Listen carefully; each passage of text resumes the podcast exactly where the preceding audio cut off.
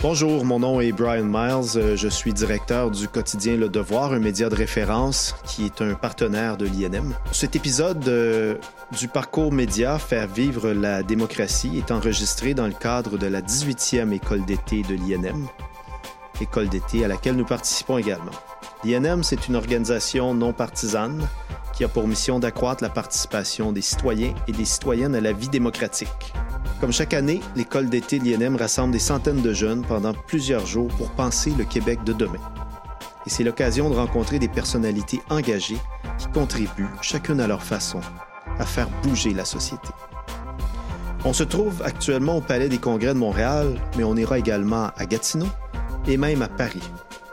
Alors sans plus tarder, je vous souhaite la bienvenue dans cet épisode du Réverbère, le balado de l'Institut du Nouveau Monde.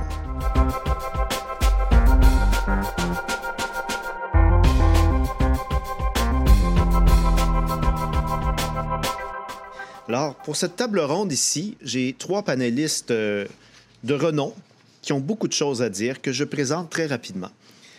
Teresa Corbacher, qui est en ligne depuis Paris, spécialiste de programme associé euh, à la section Liberté d'expression et sécurité des journalistes à l'UNESCO.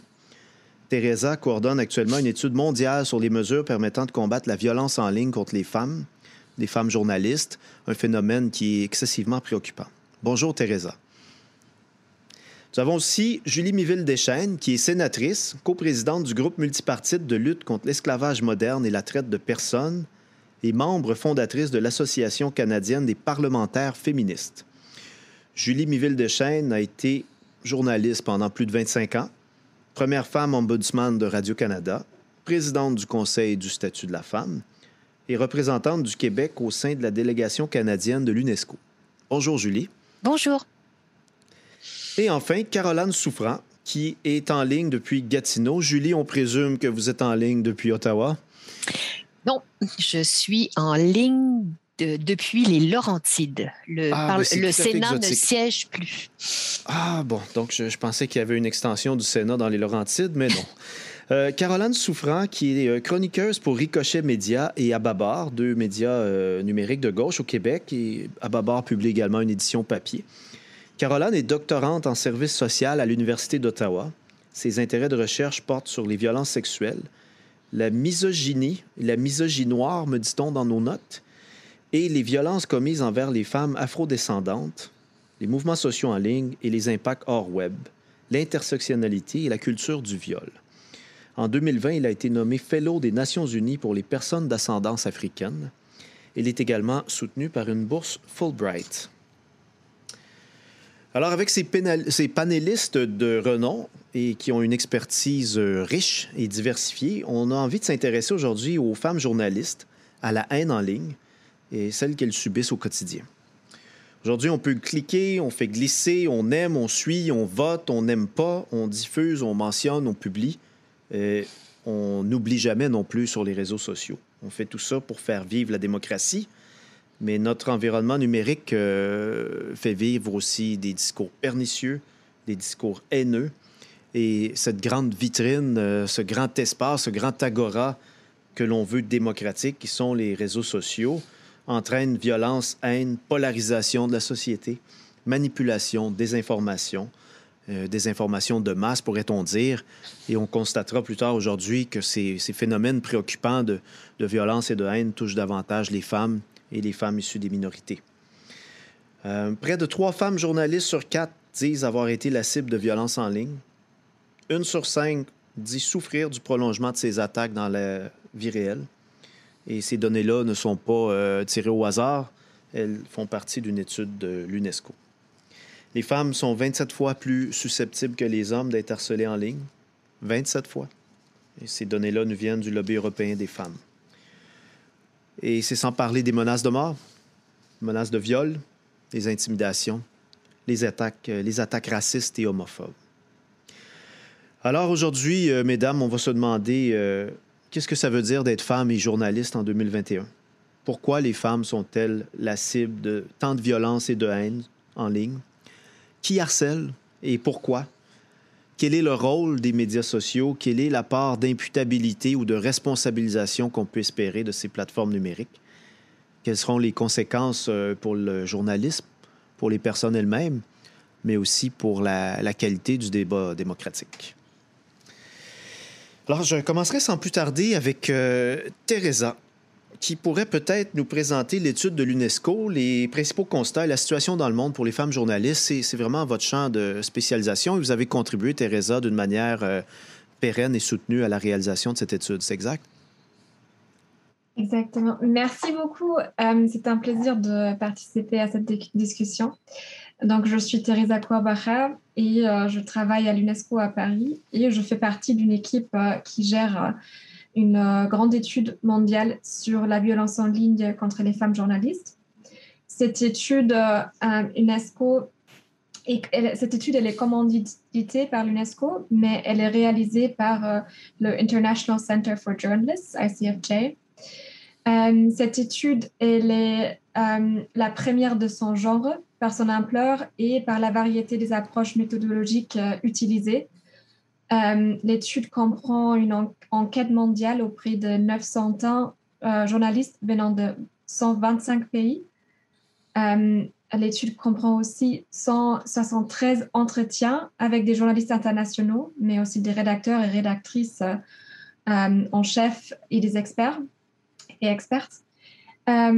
Et l'étude comprend aussi deux, deux études de cas analysant plus de 2,5 millions de messages sur les réseaux sociaux à l'encontre des deux femmes journalistes éminentes, euh, Maria Reza, Ressa aux Philippines et Carol Cadwallader au Royaume-Uni.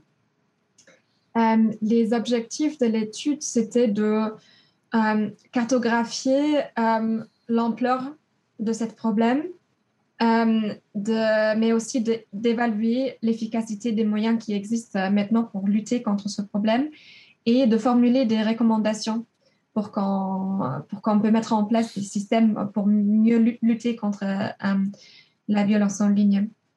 Mhm. Et euh, je ne peux pas vous présenter tous les résultats de l'étude, mais je voulais juste, j'ai choisi quelques petits, euh, quelques points. Oui, pour le bénéfice de, de, nos participants, les, les, les, points centraux, ce serait intéressant pour eux qui, qui puissent le savoir. Exactement. Alors, les résultats de cette étude démontrent que la, la, violence en ligne elle est omniprésente pour les femmes journalistes. 73% des femmes journalistes euh, qui ont participé à, l'enquête ont déclaré avoir subi euh, des violences en ligne.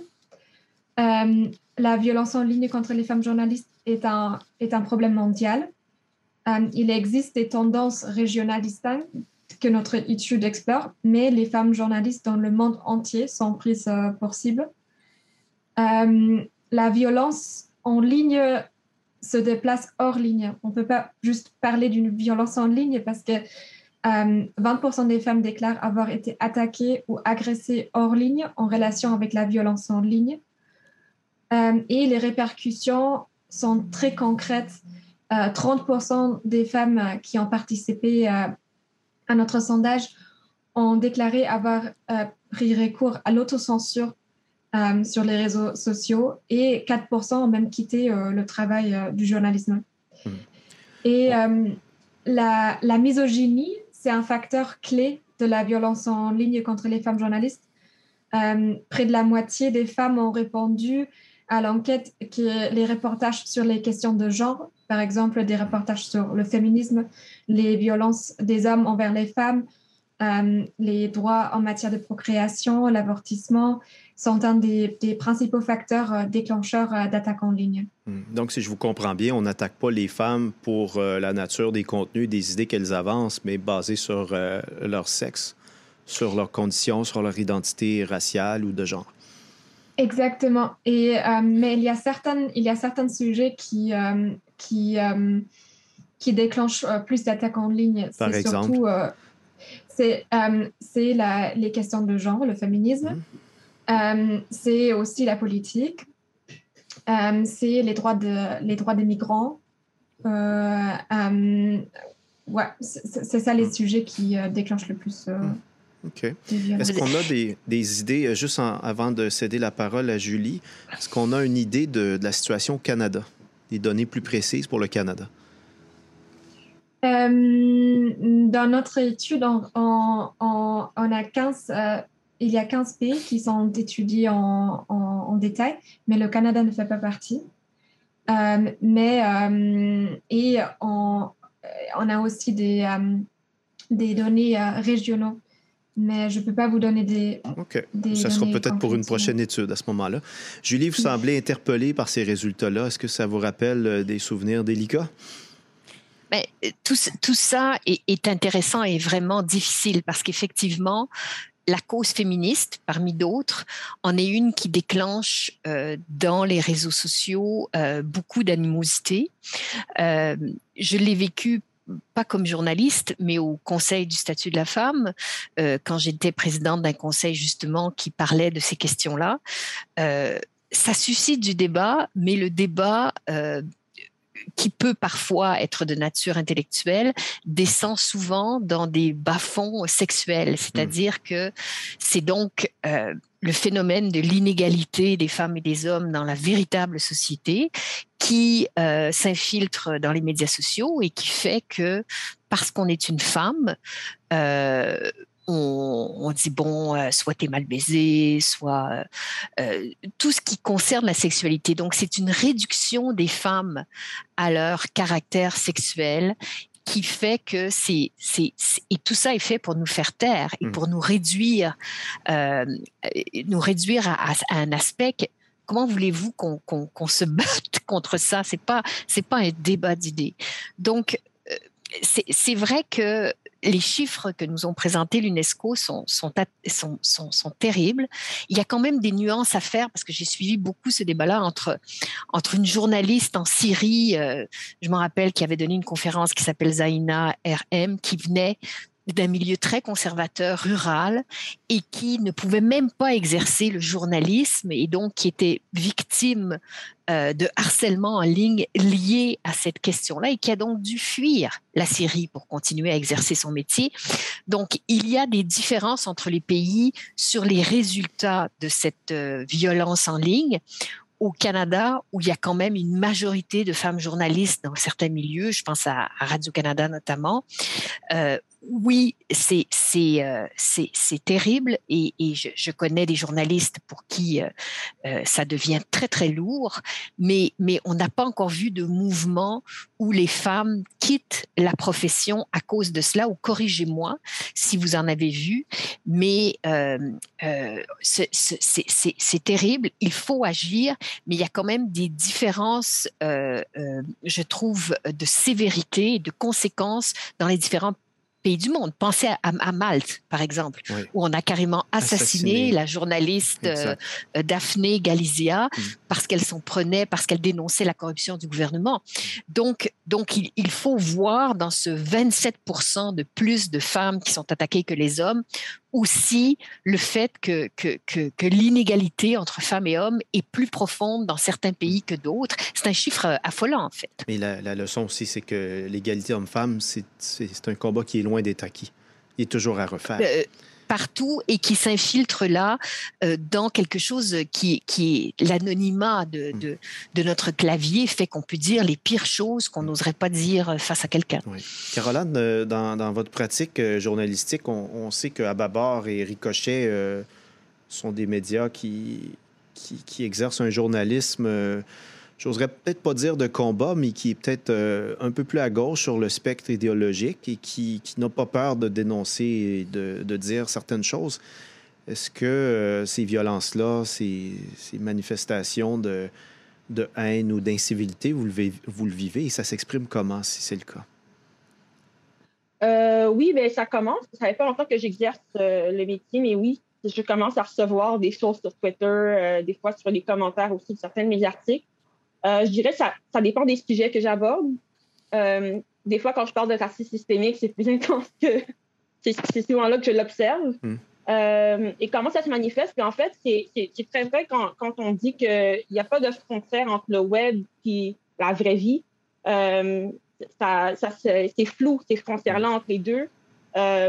Jusqu'à présent, ça va quand même assez bien, mais il y a comme une anticipation que ça va probablement aller en augmentant. Hmm parce que je l'ai vu euh, arriver à d'autres femmes journalistes euh, que je connais ou que, que je, comme connaissance ou autre. Euh, effectivement, je pense que c'est une tentative de faire taire également, puis de, de réduire au silence. Et c'est important de ne pas céder à ça, mais en même temps de se préserver. Et c'est un équilibre qui est un peu.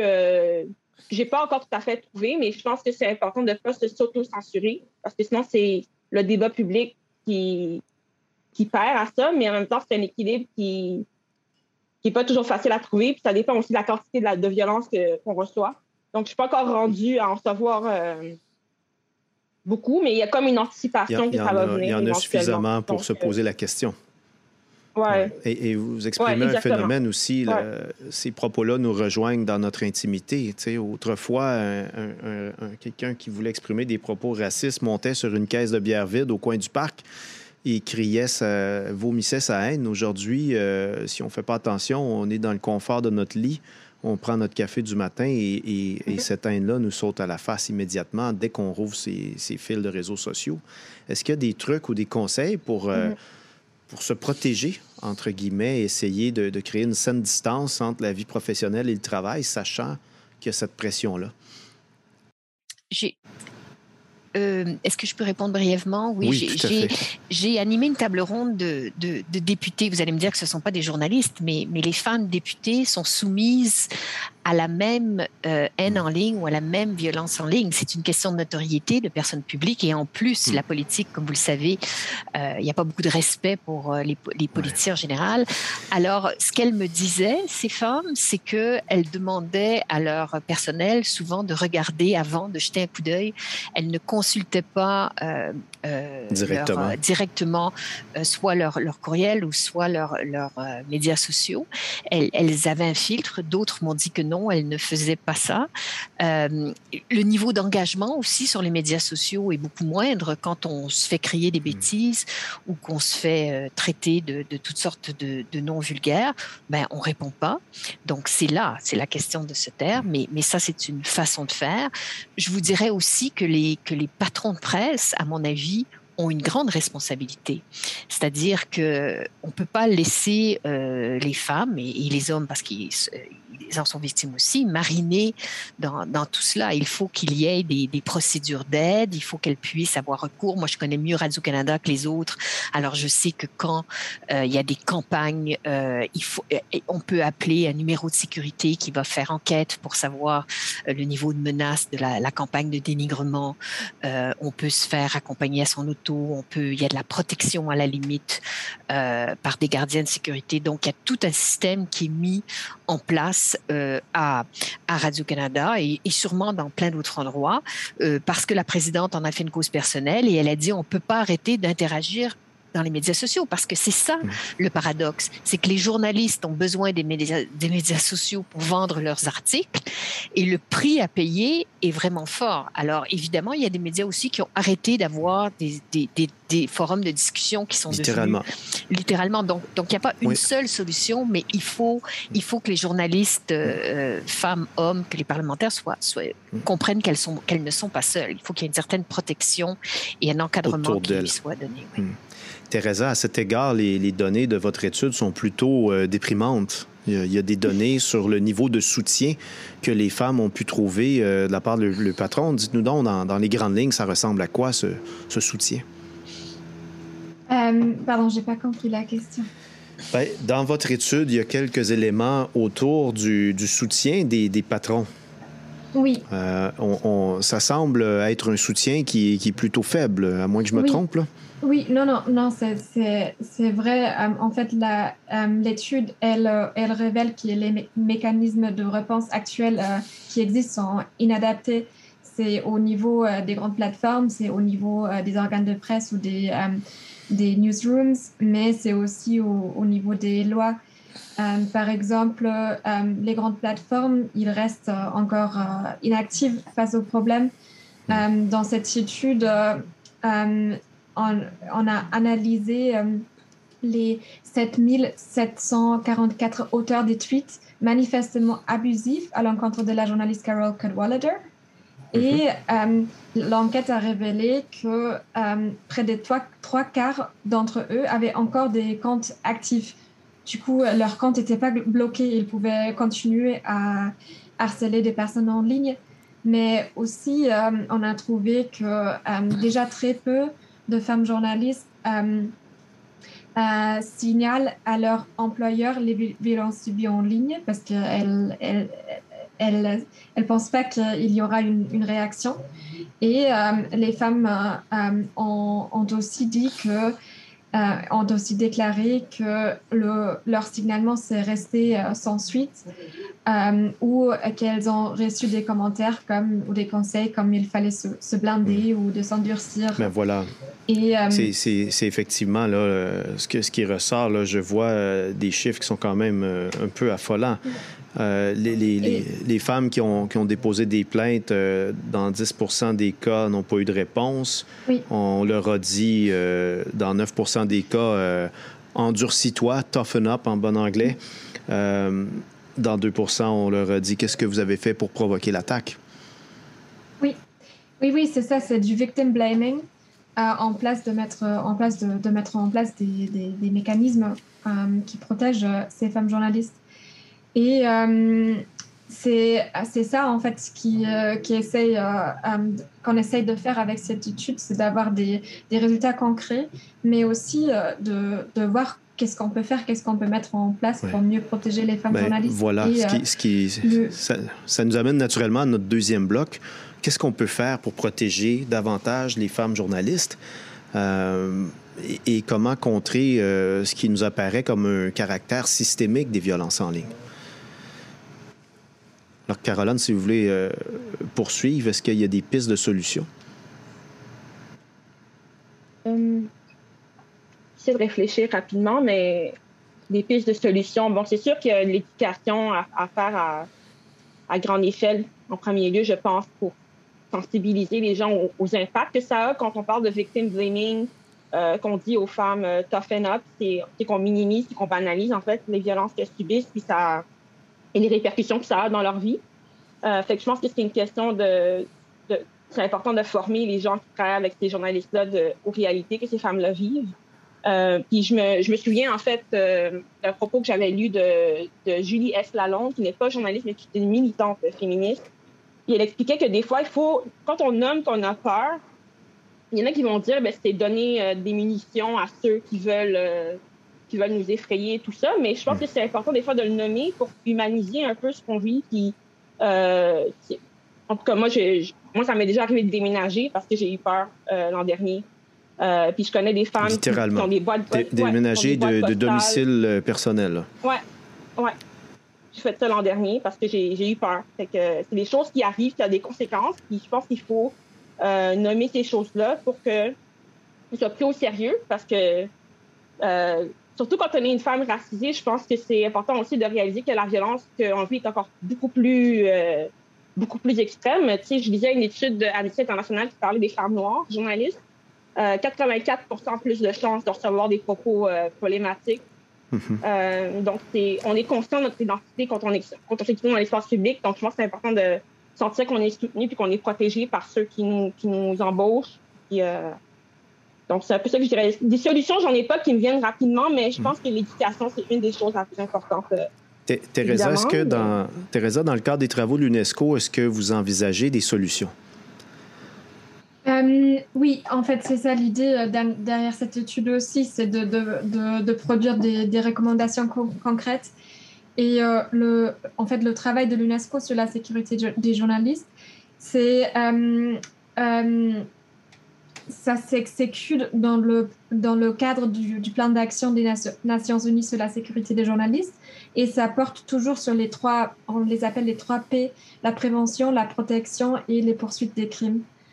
Euh, et euh, euh, du coup, il y, a, il y a des mesures pour la prévention, la protection et la poursuite des crimes.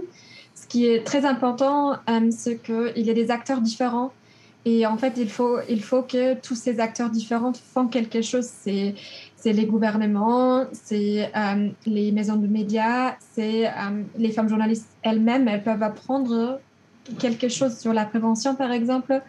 Euh, c'est les structures du droit mais nous, on essaye en fait de développer des recommandations ciblées pour tous ces groupes d'acteurs et de les mettre en, de les mettre de, de mettre en place des projets qui travaillent avec avec ces différents acteurs.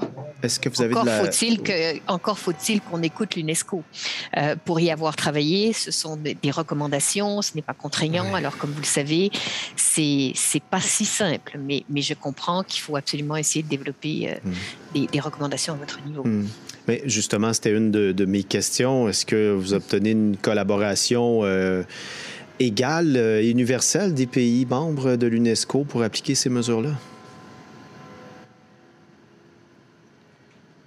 Euh, en fait, à l'UNESCO, on travaille avec les États membres directement, mais on travaille aussi avec les ONG, avec les universités. Et euh, on a déjà, là maintenant, par exemple, on a déjà un projet euh, qui prend place dans, dans, quatre pays où on fait des, des, des, séminaires pour les femmes journalistes et mhm. pour les, les maisons de médias. Euh, et euh, on travaille avec des rédacteurs et rédactrices en chef pour euh, développer des protocoles de sécurité pour les, les femmes journalistes. mais c'est, oui, tout à fait, c'est vrai que avec des gouvernements différents, il y a, des, il y a, il y a une, une, situation différente dans chaque pays et il, y a des, mmh. et il y a aussi des challenges par rapport à ça. Julie, vous semblez l'avoir expérimenté directement? Je, vous vois. Oui, euh, ben oui. C'est, écoutez, je, je, il y a plein de belles choses qui se font à l'UNESCO. La difficulté, c'est, le, qu'effectivement, les, les, pays sont libres ou non de, de, de lire et d'accepter ces recommandations. C'est un peu comme tout le système onusien. Et, et, et d'emblée, je vous dirais qu'il faut aussi qu'il y ait des efforts nationaux. Euh, euh, moi, je suis une parlementaire, donc je suis au cœur de, de, de la législation. Euh, je suis tout à fait d'accord avec Caroline sur le fait qu'il faut rendre cet enjeu visible. Je vous donne une anecdote récente qui, que je trouvais tellement bien faite. C'est une étude, bon, vous connaissez sans doute euh, euh, Chantal Maccabé, qui est une, euh, une journaliste sportive depuis 32 ans et qui, qui raconte que elle, des, des, des, commentaires du harcèlement sexiste en ligne, elle vit ça au quotidien depuis très longtemps. On a beaucoup parlé du fait que dans les, les, derniers, les derniers jours, euh, les dernières semaines, à cause des, des finales de hockey, les, les hommes journalistes ont eux aussi été harcelés, mais elle, ça fait très longtemps. Et comme dans le journalisme sportif, euh, je vous dirais qu'il y a probablement aussi là une, surenchère de, de, commentaires euh, sexistes parce qu'il y a assez peu de femmes journalistes et, et euh, on dit beaucoup qu'il que y a beaucoup de virilité là-dedans. Mm. Mais les femmes subissent le gros de cela. Alors, il y a un, il y a une vidéo qui a été faite où on faisait lire à des, à des amateurs de sport les commentaires que la journaliste recevait et la journaliste était devant lui. C'était évidemment des commentaires tellement grossiers que euh, les, les, amateurs de sport osaient même pas les dire et tout ça avait donc une force dans le discours. Hmm. Mais en termes législatifs, oui, les gouvernements peuvent agir. Tout d'abord, les plateformes. Et vous savez qu'en ce moment, il y a beaucoup de discussions dans différents pays sur comment amener les mm. plateformes à plus de responsabilités. C'est pas simple, c'est pas simple, mais ça se fait. reprenons, euh, euh, reprenons juste un pas de recul pour bien faire comprendre à nos participants qui, forment la jeunesse euh, et les décideurs de demain en quoi le modèle des plateformes en ligne participe au problème. Parce que ces ben, plateformes-là, elles les ont, euh, elles sont au bout de nos doigts tous les jours. Euh, c'est facile de perdre de vue le, caractère pernicieux, mais quel est le rôle et, euh, ben, l'implication des plateformes, dans le problème? Les plateformes comme Twitter, comme Facebook et tout vivent au nombre de clics. Donc, pour elles, l'achalandage, pour elles, la controverse, pour elles, tout ça, c'est payant. Ce sont des entreprises privées qui n'ont de compte à rendre à personne et qui donc, ces dernières années, se disent, oh, il faut qu'on fasse des efforts. Alors, elles décident selon leurs propres critères, qui ne sont absolument pas transparents, qui elles éliminent des plateformes ou non. Vous vous rappelez, on en a beaucoup entendu parler avec Trump, qui était très visible, mais elles agissent ou non selon toutes sortes, toutes sortes de, critères. Moi, j'ai beaucoup travaillé sur les plateformes porno, euh, pornographiques, parce que ça a été un de mes sujets au Sénat, mais c'est la même chose. C'est la jungle. Alors donc, on peut euh, par des amendes. Euh, L'Angleterre, la Grande-Bretagne est en train de faire ça. Si on ne retire pas, il y a un projet de loi qui dit que si les plateformes ne retirent pas tel matériel illégal, euh, pernicieux et tout en dedans de 24 heures ou, quelque chose, les amendes vont tomber, de très grosses amendes à la hauteur des chiffres d'affaires que ces plateformes Donc l'amende ne frappe pas l'utilisateur, elle frappe la plateforme qui n'a pas su réguler elle frappe le la contenu. plateforme. Hmm. Exactement. Alors ça, c'est une chose, d'accord? Et ça, il y a des pays aussi comme en Allemagne, il y a des pays comme en Australie où on réfléchit à ces questions-là euh, de comment euh, réglementer. La question n'est hmm. pas de censurer, hmm. parce que vous comprenez, les, ceux qui défendent la liberté d'expression, et j'en suis, font un mélange entre réglementer et censurer. L'idée est que les contenus manifestement illégaux soient retirés rapidement. Et donc, le Canada, là-dessus, euh, après un an de, discours sur on va agir, à la dernière journée de la dernière session, le, ministre de la Justice a déposé un projet de loi contre le, euh, la propagande haineuse, contre la haine en ligne. Le projet de loi C36. C36, donc qui est tellement loin d'être adopté, mais en, en tout cas, l'idée est d'avoir une définition vraiment intéressante de ce que c'est la haine en ligne. Et, je vous la lis parce que c'est pas la même chose que euh, du harcèlement général et tout. La haine en ligne, c'est un sentiment plus fort que l'aversion ou le dédain et comportant de la détestation ou de la diffamation. Donc, en cas euh, de, quand on soupçonne de la haine en ligne, les, les individus vont pouvoir avoir un recours administratif devant la commission des droits de la personne, ce qui n'existait pas. Hmm. Donc c'est quelque chose, c'est un progrès, il, on peut y aller, on, ce n'est pas un recours devant les tribunaux, donc c'est moins coûteux. Et je crois que ça, c'est quand même, ça envoie un signal important. Et il va aussi y avoir des changements au code criminel pour que le discours haineux en ligne euh, soit sanctionné.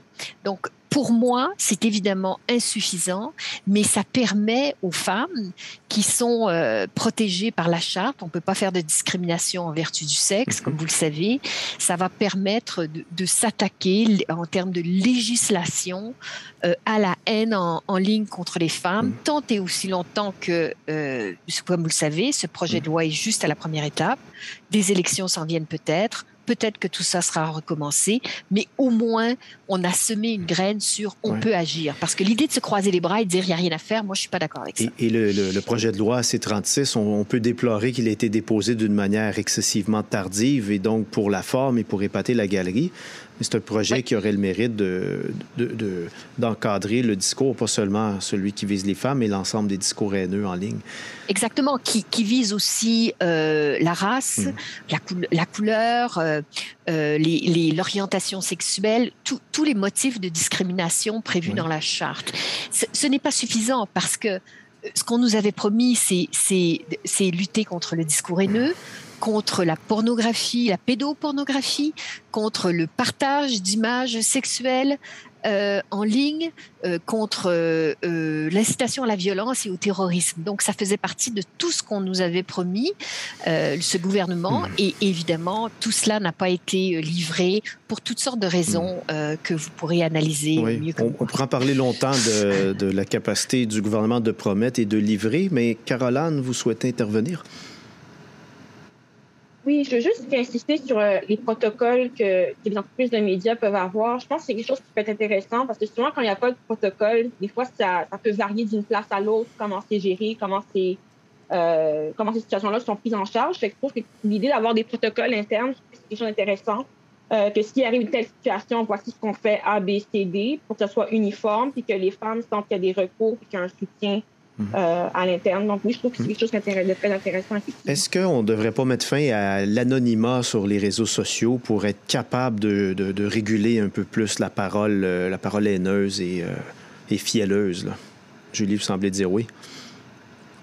Écoutez, pour moi, c'est complètement inacceptable parce que vous savez, dans la vraie vie, c'est beaucoup plus difficile dans une société non virtuelle que de, que se cacher derrière l'anonymat pour, pour, pour, tenir des propos haineux, donc complètement illégaux.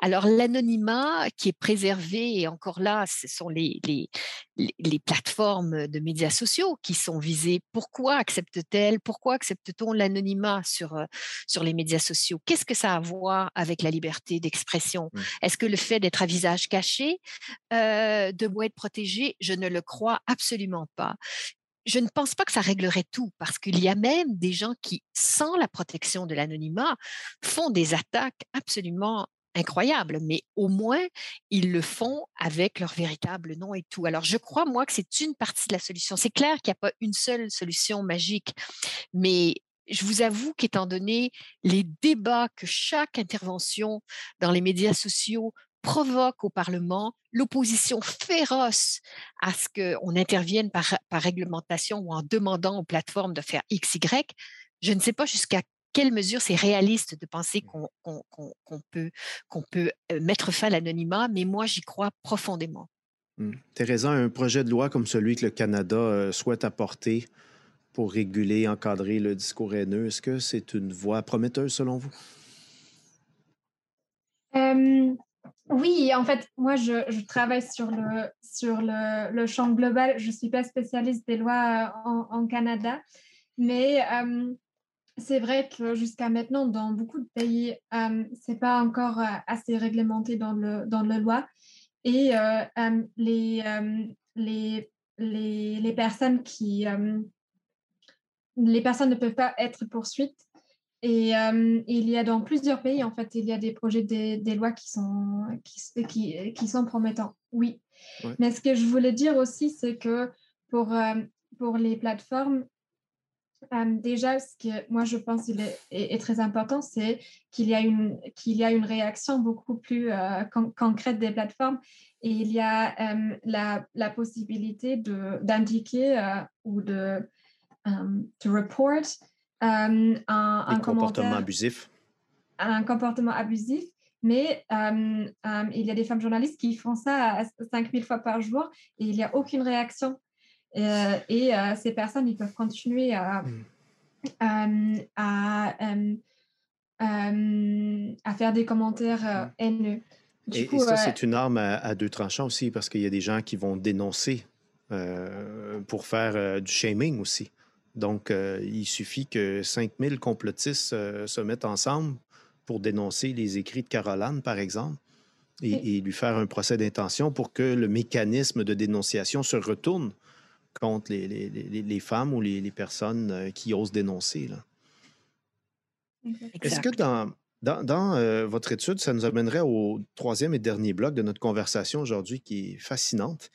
on va parler un peu d'intersectionnalité. Euh, dans votre étude, Teresa, vous avez quelques données qui, traitent de l'intersectionnalité et des risques euh, accrus de discrimination et de haine que rencontrent euh, les gens qui sont identifiables à un groupe. Pouvez-vous nous en dire davantage un peu là-dessus? oui, bien sûr.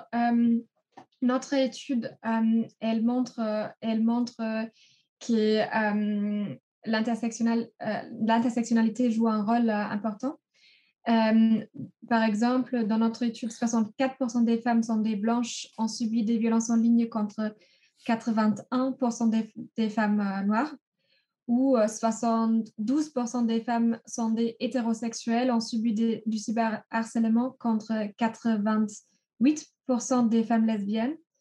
Mais je voulais aussi parler d'une autre étude qui n'a pas été faite par l'UNESCO, mais par le journal britannique The Guardian, en 2016. C'était une étude où The Guardian a étudié 70 euh, millions de commentaires sur son site web et ils ont constaté que bien que la majorité des rédacteurs d'opinion soient des hommes blancs, les 10 euh, rédacteurs et rédactrices qui ont reçu le plus d'abus étaient 8 femmes, 4 euh, femmes blanches et 4 femmes non blanches, et 2 hommes noirs. Deux de ces femmes et un de ces hommes étaient homosexuels et sur les huit femmes euh, du top 10, euh, une était musulmane et une était juive. Et euh, les dix, auteurs les moins maltraités, c'était tous des hommes. Et à part des, des, des chiffres de, de, notre sondage, les risques intersectionnels étaient aussi confirmés pendant des entretiens que les chercheuses ont, fait pour cette étude. Par exemple, les chercheuses de l'étude ont parlé avec la journaliste, journaliste américaine du Guardian, Julia Carey Wong, qui couvre la désinformation de l'extrême droite. Et elle a fait objet de multiples attaques de désinformation orchestrées par des groupes d'extrême droite qui l'ont insulté avec des insultes racistes et antisémites. Euh, mais euh, par exemple, nos chercheuses ont aussi parlé avec une journaliste indépendante pakistanaise, Sabahat Zakaria, et elle a signalé par exemple les abus intersectionnels au Pakistan où euh, le sexisme et la misogynie se mêlent avec des commentaires homophobes. Elle a reçu de l'harcèlement homophobe. Et euh, un, dernier, un, une, dernier, euh, un dernier résultat de, de, cette étude que je voulais présenter, c'est que euh, les femmes sondées et aussi les participantes aux entretiens ont majoritairement identifié leurs agresseurs en ligne comme étant des hommes. Mais les chercheuses ont également, également identifié un modèle émergent des femmes harceleuses euh, en particulier mm. en ce qui concerne les reportages sur les questions transgenres. Euh, Tara John, euh, une journaliste de CNN International, a subi des violences en ligne de la part des militantes anti-transgenres après avoir publié un article sur les droits des personnes transgenres. Et l'harcèlement qu'elle a reçu est devenu si intense qu'elle elle avait peur de quitter son domicile. Elle ne pouvait plus quitter son domicile. Mm. Euh, du coup, euh, ça, ça, montre que en fait, il y a différentes, euh, différents axes de discrimination qui, qui, qui se mêlent avec, avec la misogynie. C'est l'homophobie, transphobie, l'islamophobie. c'est différent dans, dans, dans, des pays différents, mais c'est vrai que l'intersectionnalité, elle, euh, elle est quelque chose que qu'on doit vraiment prendre en compte aussi mmh. quand, quand, on, suit des, des, mécanismes ou des réponses euh, à l'harcèlement en ligne. Donc, c'est un, un, facteur de risque supplémentaire. Là, si je résume, euh, après les femmes, ça va être les femmes noires, la Première Nation, d'origine juive, arabe, les communautés LGBTQ, qui vont subir un, un surplus de, de, haine ou de propos euh, dégradants en ligne. Euh, Caroline, euh, en quoi c'est important de parler d'intersectionnalité? Pourquoi ça devrait faire partie de notre radar de préoccupation? Les rapports de pouvoir sont reconduits en ligne et même des fois amplifiés en ligne. puis oui, c'est important d'en prendre en compte parce que ces violences-là ne touchent pas toutes les femmes de des réalités qui sont différentes selon, comme on l'a dit tantôt, euh, la race, l'appartenance ethnique, euh, le statut migratoire, euh, l'orientation sexuelle, etc. Donc, c'est important de, consulter les personnes qui vivent ces réalités-là pour savoir comment on peut mieux les soutenir parce qu'elles ne vivent pas ces violences dans la même mesure et de la même façon puis avec la même charge. donc, oui, c'est tout à fait important d'en prendre en compte parce qu'il y a plusieurs couches, comme on dit. Mm-hmm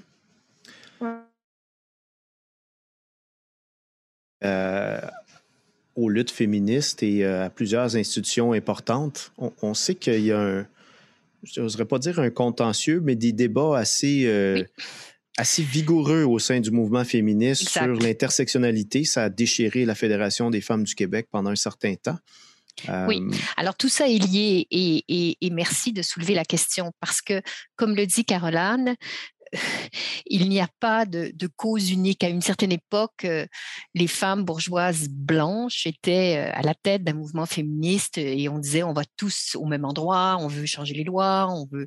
Bon, mais ce n'est plus la réalité. La réalité, c'est que les femmes ont beaucoup d'expériences différentes et, au conseil, j'ai beaucoup appris et, je crois qu'en effet, l'intersectionnalité, le fait de comprendre que, que, que les, les, comment dire, les, les femmes blanches qui, qui, qui cherchent à, à défoncer le plafond de verre dans les entreprises ne correspondent pas à l'ensemble de la lutte euh, des femmes. Il y a, il y a des questions beaucoup plus euh, euh, importantes qui vont au cœur des choses et, qui doivent aussi être pris en compte. Et je pense, comme Caroline l'a dit, le fait qu'il y a une atteinte à l'intégrité des femmes noires ou des femmes autochtones sur les réseaux sociaux qui, qui, qui, qui, pour, qui pour moi, que je n'ai jamais vécu. Et, je ne peux pas, et je ne peux pas le, euh, je, ce n'est pas à moi d'en parler, c'est à celles qui le vivent, mais c'est à nous de le dire, de, de, le répéter. Moi, je connais bien Émilie Nicolas, qui est chroniqueuse au devoir et qui a parlé courageusement de, de ce qu'elle reçoit comme courriel. Et elle, elle est complètement là-dedans. Elle parle du patriarcat, euh, du racisme systémique. Elle est dans les mêmes sujets que vous. Et je crois que c'est juste une question de notoriété. Euh, éventuellement, euh, les, les, femmes racisées deviennent plus connues parce que les médias, heureusement, leur font plus de, place et elles deviennent donc l'objet d'attaques féroces parce que ça vient avec la notoriété. Moi, été tellement chanceuse. Alors, c'est pour ça que, que, que, je ne fais que... Moi, j'ai été journaliste à une époque où on n'était pas attaqué comme ça parce que j'ai arrêté de pratiquer le journalisme il y a, il y a une dizaine d'années je le suis comme parlementaire, mais, mais vraiment rien comparé à d'autres, parce que je suis sénatrice, je suis pas au cœur de, de, de, la mouvance et de l'actualité. Donc, je, je, vous regarde, vous les jeunes, en plus, les jeunes femmes ont plus de chances d'être attaquées que les femmes d'un certain âge, parce que toute la question de la sexualité euh, est plus forte dans les attaques. Donc, donc euh, je peux juste vous dire bon courage et, il faut qu'on qu soit non seulement à l'écoute, puisqu'on veut plus de femmes racisées ou de, de, minorités à l'intérieur du journalisme, il y a une responsabilité encore plus grande euh, de les protéger, je crois. Donc, le, féminisme que je dirais traditionnel, là, défaut d'un autre terme, et l'intersectionnalité, pour vous, c'est compatible et ça devrait ah être inclusif dans une même famille d'actions. Oui, ben, moi, j'ai fait un peu bouger l'aiguille comme je l'ai pu quand j'étais au Conseil du statut de la femme, mais je continue à y croire profondément. C'est sûr que c'est malaisant. Euh, c'est sûr que, pour certaines qui ont, qui ont vu le féminisme comme étant une femme, que les, tous les combats des femmes euh, devaient euh, aller de pair. Et, et, et, je dis non, il faut qu'entre femmes, maintenant, on se rende compte du privilège de certaines par rapport aux discriminations que vivent d'autres. Et, et, ce n'est pas facile pour certaines. Le, le, mouvement au Québec a carrément éclaté autour de ça. Comme vous le savez, mmh il y a maintenant une... Pour, pour le droit des femmes est, est un groupe qui est, qui est différent et qui s'est dissocié de la Fédération des femmes du Québec sur ces questions-là. Hmm. Caroline, comment on, fait cohabiter euh, ces deux réalités-là, un féminisme plus traditionnel qui a un riche historique au Québec et au Canada, et euh, un féminisme basé sur l'intersectionnalité? Ben, je pense que le féminisme intersectionnel existe depuis très longtemps au Canada. C'est juste qu'on ne l'a pas toujours nommé euh, comme tel. Je pense par exemple au, Colored Women's Club, qui est un, organisme à Montréal qui existe un des plus vieux euh, pour les, pour les, femmes, les femmes noires au Canada. Puis, d'après moi, c'est une approche intersectionnelle, même si ce n'était pas ce terme-là qui était forcément utilisé à l'époque. Je pense que de comprendre que ça fait partie de notre histoire, toutes ces, ces euh, même si le terme n'était pas utilisé, mais ces femmes-là ont toujours été présentes, elles ont toujours euh, contribué, puis elles ont toujours mené euh, certaines luttes. Donc, pour moi, euh, je pense qu'en centrant la perspective de ces femmes-là, je pense que ça va aider toute la société parce que souvent, on, reproche euh, à l'intersectionnalité de, de, diviser les luttes ou de, de diviser le mouvement féministe. Mais moi, je pense vraiment que quand on sent les personnes les plus marginalisées, c'est toute la société, en fait, qu'on aide. Parce que qui, comprend mieux les rapports de pouvoir, de domination que ceux qui les vivent vraiment au quotidien euh, de manière très intense? Pour moi, ça sert à la société au grand complet de centrer euh, les personnes les plus marginalisées. Donc, c'est un peu comme ça que je, que je, que je le vois. Hmm. C'est une discussion très riche. Euh, vous avez amené autour de la table euh, beaucoup d'expérience, de sagesse, de vivacité également. Et vous avez la chance euh, aujourd'hui de vous adresser aux leaders de demain. Alors, qu'est-ce que vous avez à formuler très rapidement avant de conclure à tour de rôle? Quel serait les, le principal conseil que vous avez à formuler pour les jeunes femmes qui sont tentées par l'aventure d'une carrière en journalisme? Caroline? Allez-y. Ah, allez-y? Caroline. Moi, je dirais Allez-y. allez-y. Allez-y, point final. Non, non, mais allez-y, c'est un métier, moi, qui m'a passionné. C'est un métier extraordinaire où on a quand même, où on a quand même le pouvoir de, de- petit à petit, de, de, de pouvoir euh, euh, dire des choses importantes, de pouvoir façonner un reportage. Tu sais, l'idée n'est pas Mhm. d'être biaisé, mais de pouvoir quand même choisir ses intervenants. Allez-y, moi, j'ai, moi, Donc, j'ai- c'est go, go, go. Go, go, go, mais, mais euh, sachez que, ben, comme, comme plein d'autres métiers, être parlementaire, comme je vous l'ai dit, en ce moment, être une femme euh, parlementaire, c'est aussi difficile en termes des médias sociaux. Donc, il faut y aller. Il faut être consciente, bien sûr, que, que, que, tout ça existe, que toute cette haine existe, mais. Go. Il faut qu'il, tu sais, si les femmes n'y vont pas, ben, Le- on le en aura moins et on les entendra, et on les entendra moins. Va, va Exactement. pas être aussi Exactement. Alors, je me tais, Caroline, excusez-moi. rapidement. Caroline, Oui, rapidement, fait- un conseil. tout à fait d'accord. Puis c'est sûr que oui, il y a des aspects plus difficiles, euh, moins le fun. Mais quand j'écris, je suis tellement heureuse. Quand j'écris, ça a l'air niaiseux de dire ça comme ça, mais j'aime vraiment écrire. J'aime Mm. ça contribuer au débat public. J'aime ça écrire des chroniques, jouer avec les mots.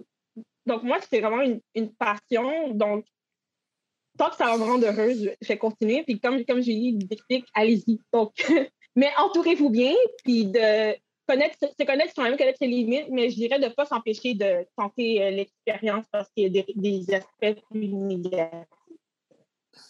Et Teresa, pour conclure, premier conseil, allez-y. Deuxième conseil, go, go, go.